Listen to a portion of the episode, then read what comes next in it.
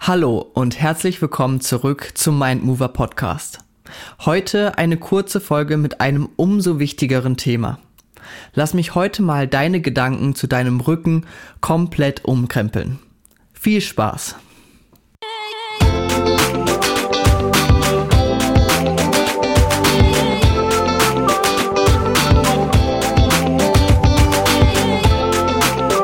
Du hörst den Mindmover Podcast von und mit Jonas Ferens Kohlhage.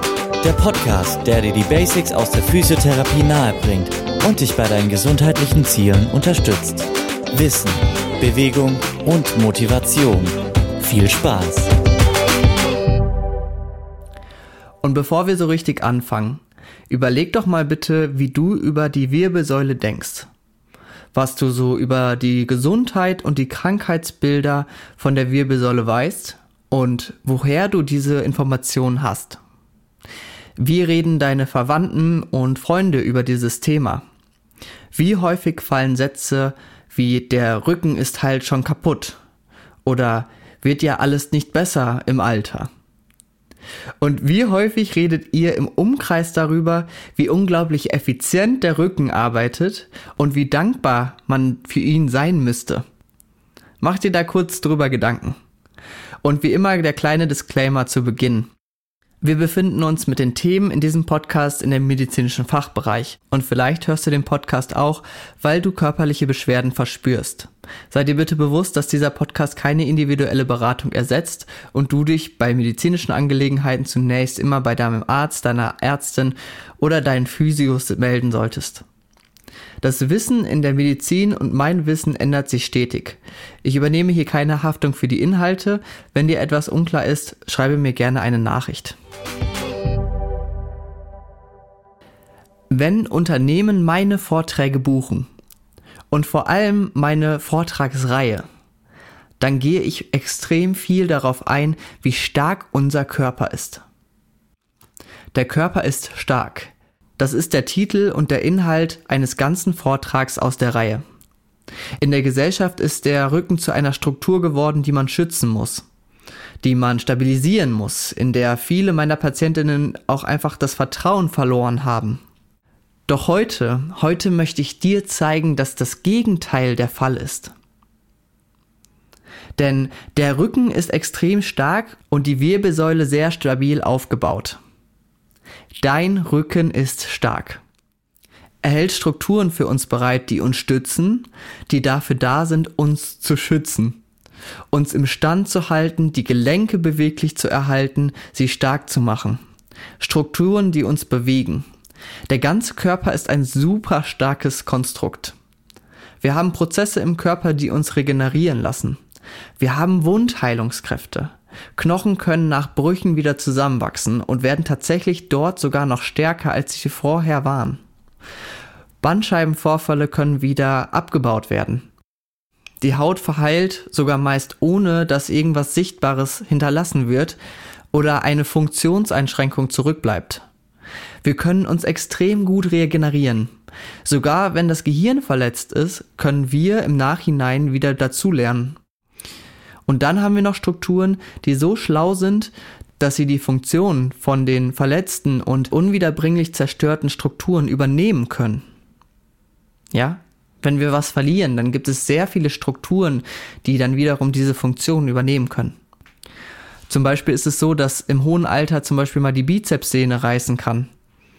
Das sieht man total. Also in dem Moment bildet sich tatsächlich so ein kleiner Huckel an der Ellenbeuge weil dort der Bizeps so runterrutscht. Aber die meisten haben nicht mal Probleme, weil die anderen Muskeln diese Funktion übernehmen können. Manchmal, wenn Nerven absterben, können andere Nerven so umfunktioniert werden, dass sie die Aufgaben dieser abgestorbenen Nerven übernehmen können. Unser Körper ist stark. Er hat extrem starke Funktionen, die uns unterstützen. Das ist doch total cool, oder? Und warum erzähle ich das hier jetzt eigentlich? Warum hat dieses Thema so eine hohe Gewichtung auch in meinen Vorträgen? Weil wir heutzutage denken, unser Rücken sei schwach, dass man ihn schützen muss, dass er instabil ist. Instabil, ein Riesenwort, oder? Unsere Muskulatur muss die Wirbelsäule stabilisieren. Unsere Bandscheiben können schnell zerplatzen. Wir haben so viele Erklärungen und Gedanken um die Wirbelsäule, die darauf hindeuten, dass sie so schwach sei, dass wir denken, dass sie schwach ist. Aber so ist die Wirbelsäule ja gar nicht konzipiert. Unsere Wirbelsäule ist mit die stärkste Struktur in unserem Körper. Warum? Um eben das Rückenmark und damit unsere Nerven zu schützen. Wiederum mit das Wichtigste im Körper, oder? Denn die Nerven sind dafür da, um zu erkennen, ob alles im Körper okay ist, um uns zu bewegen, um, ja, im Gehirn auch zu denken, um alle Funktionen im Körper am Laufen zu halten, ob das jetzt die Funktion des Herzens ist oder ob das die Funktion der kleinen Zehe ist. Die Wirbelsäule schützt diese Nerven und deshalb ist sie auch so extrem robust konzipiert. Die Wirbelsäule stützt uns natürlich schon erst einmal durch ihre knöchernen Strukturen. Aber da sind auch super viele starke Bänder, die die Wirbelsäule unterstützen. Die Bandscheiben können zum Beispiel auch unglaubliche Drücke abdämpfen. Auch sie sind ein Teil dieses Wirbelsäulensystems. Ein wunderbares System. Mit starken knöchernen Schutz, Stoßdämpfern und Bändern, die alles extrem zusammenhalten. Und dazu ist die Wirbelsäule auch noch ausgesprochen beweglich. Sie ermöglicht Bewegung in viele Richtungen, ne? Beugung, Streckung, so zur Seite, man kann sich drehen und koordiniert die Bewegungen der Extremitäten. Ne? Also sie muss ja stabil bleiben, wenn wir unseren Arm heben. Wir können unseren Arm aber noch mehr heben, zum Beispiel, wenn wir auch die Wirbelsäule mitstrecken. Also da soll mir mal einer sagen, dass die Wirbelsäule etwas Schwaches ist und dass man sie dadurch schützen sollte, dass man sie nicht mehr so stark dreht oder beugt. Das ist aber eben in unseren Köpfen häufig, sehr häufig stark verankert, oder? Heutzutage ist es ja eher so, dass wir inaktiv sind. Wir bewegen uns nicht mehr ganz so natürlich wie früher. Oder wir bewegen uns zum Beispiel auch einfach einseitig. Und dazu kommt, dass wir sogar teilweise Angst vor Bewegung haben. Oder eben Respekt.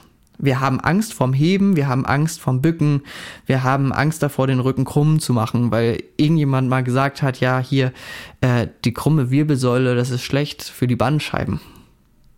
Und da kommen wir nämlich zu einem Begriff, den wir hier im Podcast, glaube ich, noch nicht hatten. Die Funktionsweise und der Begriff sind in der Physiotherapie im Moment ein Riesenthema. Es ist nämlich das Nocebo. Nocebo.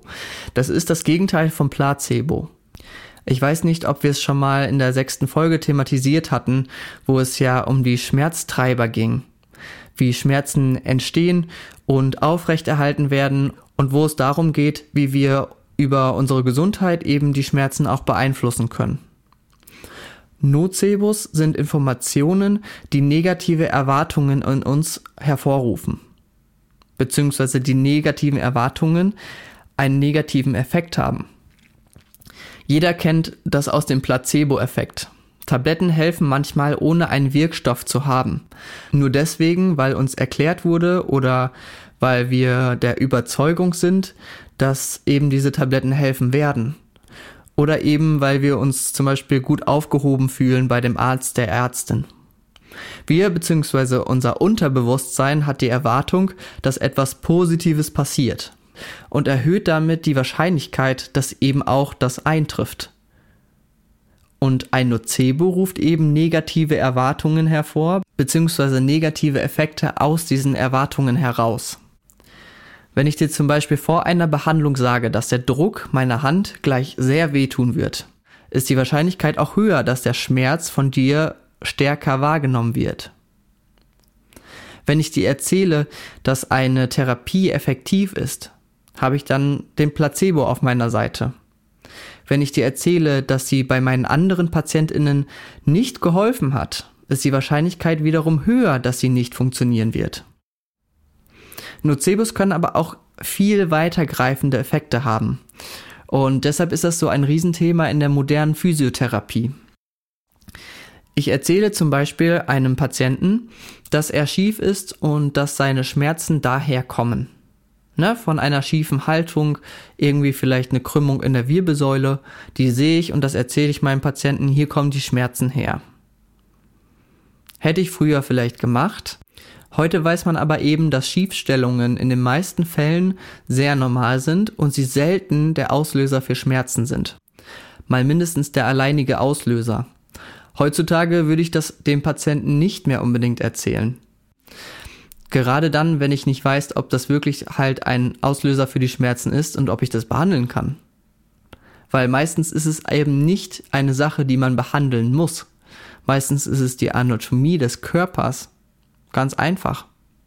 Man ist einfach ein bisschen schief, man ist nicht perfekt. Früher hat man immer versucht, alles, äh, was aus der Symmetrie rausgefallen ist, ähm, zu beheben und quasi gerade zu machen. Heutzutage weiß man, dass es halt einfach normal ist und da häufig keine Therapie für nötig ist. Also, diese Person denkt jetzt im schlimmsten Fall ihr ganzes Leben daran, dass sie schief ist, dass die Schmerzen davon kommen und dass sie immer Schmerzen haben wird, wenn sie es nicht schafft, gerade zu werden. Gehen wir jetzt nochmal davon aus, dass die Person einfach von der Anatomie her da ein bisschen schief ist, ähm, da wird sie das ihr Leben lang denken. Oder es kann sein, ne? Muss ja nicht sein. Aber sie wird auf jeden Fall diese Haltung immer mit Schmerzen verbinden. Ob das jetzt zum Beispiel die Schulter oder das ISG ist, ist egal. Man weiß, dass sich alleine diese Gedanken negativ auf die Schmerzen auswirken können. Und das nennt man eben Nocebo. Und ich weiß nicht, ob du den Begriff der selbsterfüllenden Prophezeiung kennst, aber ich denke, so könnte man den Effekt durchaus ein wenig erklären. Und ein riesen Nocebo unserer Gesellschaft ist eben, dass der Rücken und die Wirbelsäule schwach sind. Das ist ein Nocebo, weil es einfach nicht stimmt, weil es uns negativ beeinflussen kann. Dieser Gedanke wird eben durch Ideen und Erklärungen unterstützt, dass die Wirbelsäule super anfällig ist, dafür rauszuspringen zum Beispiel. Na, man kennt das. Oder dass Bandscheiben halbwegs explodieren. Nein, Wirbel verlassen nicht einfach so ihre Position. Das geht anatomisch ja gar nicht. Wie gerade erklärt, und deshalb möchte ich dir das auch so erklären. Die Wirbelsäule ist stark. Wirbel rutschen nicht einfach raus. Und die Bänder und die Verbindungen der Wirbelsäule untereinander lassen das auch gar nicht zu. Und bei einem Bandscheibenvorfall, ja, da tritt etwas von dem inneren Bandscheibengewebe heraus. Aber eben die Bandscheibe verlässt nicht den Ort. Man kennt ja auch dieses Bandscheibe springt raus. Das ist auch so ein Satz, so eine Erklärung. Ähm, die hat natürlich irgendwo einen negativen Touch, oder? Und wenn man zum Beispiel auch sagt, die platzen explosionsartig raus, das ist auch ein ganz falsches Verständnis. Also lass uns doch die Wirbelsäule mal bitte als etwas Starkes sehen. Eine Wirbelsäule, die wir unterstützen dürfen, ja. Gerade wenn schon Schmerzen da sind, unterstützen wir sie. Wir bringen Bewegung in die Gelenke, wir sorgen dafür, dass die Gewebe, also zum Beispiel die Bandscheiben, Knochen und Muskeln durchblutet werden und sie Nährstoffe erhalten, um optimal zu funktionieren und sich zu regenerieren. Wir können die Wirbelsäule natürlich positiv beeinflussen, aber das bedeutet schon lange, aber das bedeutet schon lange nicht, dass die Wirbelsäule am Anfang einer Therapie schwach und zerbrechlich ist und nur durch die Therapie wieder stark werden kann. Versuche mal öfter daran zu denken und es auch mit anderen zu kommunizieren, dass die Wirbelsäule ja eben für Belastungen gemacht ist und ganz im Gegenteil uns schützt. Und ich glaube, das ist gerade für die Leute, die Schmerzen haben, jetzt gerade ganz schwer, das nachzuempfinden und das auch zu glauben. Ich weiß. Aber versuch wirklich nochmal dich damit auseinanderzusetzen, wo kommen die Schmerzen eigentlich her? Mit deinem Therapeutin, deiner Therapeutin, das so ein bisschen aufzudröseln. Und meistens ist es nicht deswegen, weil irgendwas total schwach ist. Ne? Schmerzen haben unterschiedliche Treiber, unterschiedliche Auslöser und man kann da auf unterschiedlichen Wegen therapieren. Auf jeden Fall ist eben die Wirbelsäule für Drehung gemacht. Sie ist für Bewegung gemacht. Sie ist für die Belastung gemacht. Nicht ohne Grund sind die unteren Lendenwirbel zum Beispiel deutlich dicker als die Wirbel in den oberen Wirbelsäulensegmenten. Nicht ohne Grund haben wir auch zum Beispiel diese Bänder. Sie limitieren ab einem gewissen Grad die Bewegung. Sie geben dem Körper vor, bis wohin er sich bewegen kann. Und lass uns dann doch bitte auch bis dorthin bewegen. ne, in dem vollen Bewegungsausmaß, die unser Körper uns vorgibt. Die Bandscheiben zum Beispiel sind schon in ihrer Struktur so ausgerichtet, dass sie die Drehung mitmachen können. Die Fasern sind so ausgerichtet, dass sie dann halt eben sich mitdrehen kann. Warum sollten wir sie dann nicht drehen? Und vor allem sind die Bandscheiben dafür ausgerichtet, viel Druck auszuhalten. Wir sollten deshalb nicht steif durchs Leben laufen und denken, wir müssten unsere Wirbelsäule vor den Folgen von Bewegung schützen. Die Wirbelsäule ist für die Bewegung gemacht. Es gibt wirklich extrem wenig Fälle, wo es so ist, dass man wirklich aufpassen muss, etwas kaputt zu machen mit Bewegung. Das sind wirklich, wirklich wenig Fälle. Und da wird dein Arzt oder deine Ärztin dir auch eine Diagnose geben, wo die Bewegungslimitierungen mit drin stehen. Ja, zum Beispiel bei Brüchen, na klar muss man am Anfang aufpassen, aber der Körper ist stark. Es gibt Wundheilungsphasen. Da muss man sich nachrichten. Man darf natürlich nicht direkt belasten, nicht direkt voll belasten. Ne? Man darf sich da immer mehr steigern, aber hinterher ist alles wieder verwachsen. Der Körper kann wieder stark werden, ja? Beziehungsweise er ist stark. Er ist stark durch seine Funktion, sich wieder zu regenerieren. Genau, also merke dir, es gibt sehr wenig Fälle, wo es so ist, wo man sich wirklich nicht mehr in bestimmte Bewegungen hineintrauen darf. In den meisten Fällen sollte es da keine Limitierungen geben. Und ich glaube, man darf auch immer mal hinterfragen, ob nicht auch das ärztliche Fachpersonal oder die Physios, die einem von Bewegungen abraten, im Mangeldenken sind und die Wirbelsäule als etwas sehr Zerbrechliches sehen. Gerade wenn es heißt, du musst deinen Sport aufgeben für immer oder dir rät jemand, eine bestimmte Bewegung nicht mehr zu machen, würde ich immer nochmal nachfragen, ob die Person wirklich meint für das ganze Leben oder vielleicht erstmal für die nächsten zwei Wochen. Oder ob du die Bewegung vielleicht auch einfach nicht machen sollst, weil dir die gerade weh tut. Das bedeutet aber meistens schon gar nicht, dass du dir damit etwas kaputt machst. Also frage da auch immer einfach nach und erkundige dich. Kommen wir zurück zu der Therapie. Es ist natürlich wichtig, deinen Rücken in Bewegung zu bringen, ihn vielleicht auch zu trainieren. Einfach weil wir relativ inaktiv sind und eben einseitig leben. Weil unsere Wirbelsäule einfach es gerne hat und es braucht, ne, die Bewegung.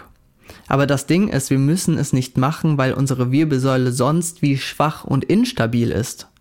Das ist ja häufig so ein Gedanke, warum man jetzt den Rückensport machen soll, oder? Da rühren ja auch viele Informationen aus dem Gesundheitswesen und da darf ich mir selber zum Beispiel auch an die Nase packen, weil glaube auch ich manchmal Worte und Erklärungen in den Mund nehme, ähm, ja, die auch wiederum Angst vor Bewegung machen können.